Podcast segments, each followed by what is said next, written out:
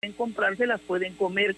No está prohibido vender comida chatarra, sino a niños, porque somos los primeros lugares a nivel mundial en asuntos de obesidad, que hoy con esta pandemia nos tiene en absoluto peligro a todos quienes tenemos esas costumbres y estemos obesos. Así que yo la ley la veo perfecta, no creo que afecte a nadie. Si sus papás les quieren dar comida chatarra, pues que se la compren ellos. Y por otro lado también ya basta de que las mujeres nos estemos escudando en el feminismo para decir cualquier cosa a los hombres.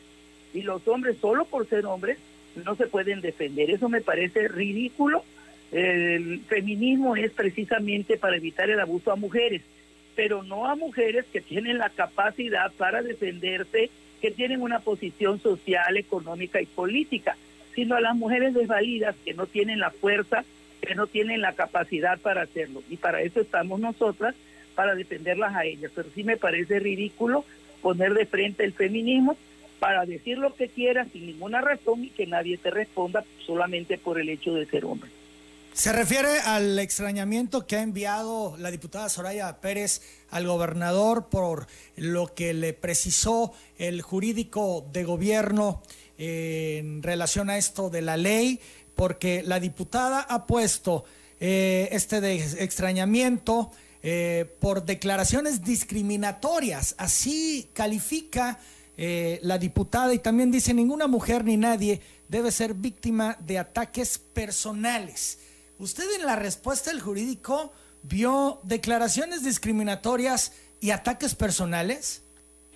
Bueno, a lo mejor ella sí lo considera y yo lo respeto, pero esa parte donde ella dice que discriminatorio por ser mujer es lo que a mí me parece ridículo en una persona preparada como esta joven que está preparada para decir lo que ella quiera, pero no para escudarse en el feminismo. Me parece bastante ridículo eso.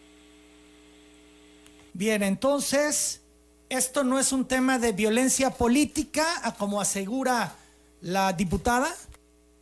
No, absolutamente. Ella ha dicho de todo. Eh, si pudiera meter a la cárcel al presidente, lo haría. Le critica absolutamente todo lo que hace, aunque sea benéfico para nuestro país. Nosotros no podemos estar pensando en partidos. Yo creo que el presidente de la República está pensando en millones de mexicanos que están en, con bajos recursos, está tratando de sacar adelante el país. Pero bueno, pareciera que ellos son los enemigos del país, porque cuando realmente los gobernantes dilapidaron el dinero con la anuencia de ellos, porque también trabajaron ahí, bueno, pues entonces nunca dijeron nada. Por eso me sorprende ahora, ¿no? Pero ella es libre de decir lo que quiera y la respeto además. Claro, Guillermo Rivero lo que puso para decirlo textual, diputada, sigues en el error o quieres engañar. La iniciativa del gobernador jamás consideró impuestos, porque ella afirma en un artículo que escribió para el financiero que venían impuestos considerados y el jurídico le aclara que jamás se consideraron impuestos. La libertad de expresión es eh, de personas, principio pro persona, la cual es mi derecho. No leíste la iniciativa ni el decreto y aún así escribes un artículo criticándola. Es lo que precisa el jurídico y por eso, bueno, la diputada acusa de declaraciones discriminatorias, de que ninguna mujer ni nadie debe ser víctima de ataques personales, que no más violencia política. ¿Es una exageración de la diputada? Bueno, yo pienso que el jurídico lo último no debió haberlo dicho, porque cada quien es libre de decir lo que quiera, pero estuvo muy bien todo lo que aclaró, pues para instruir a la, a la diputada respecto a la ley que ella pudiera opinar de manera correcta, solamente eso. Claro, pero lo que le dice es no leyó la ley porque afirma una cosa y eso nunca se consideró, el tema de los impuestos. Es lo que pienso, que eso estuvo de más.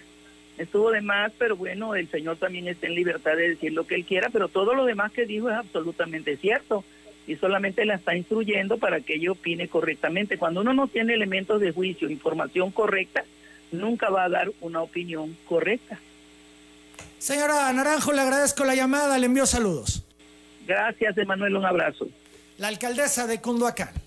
De Veracruz a Tabasco, todo demás te invita a disfrutar de sus riquísimos antojitos con su estilo inconfundible que ya conoces. Hoy martes de gorditas, visítalos en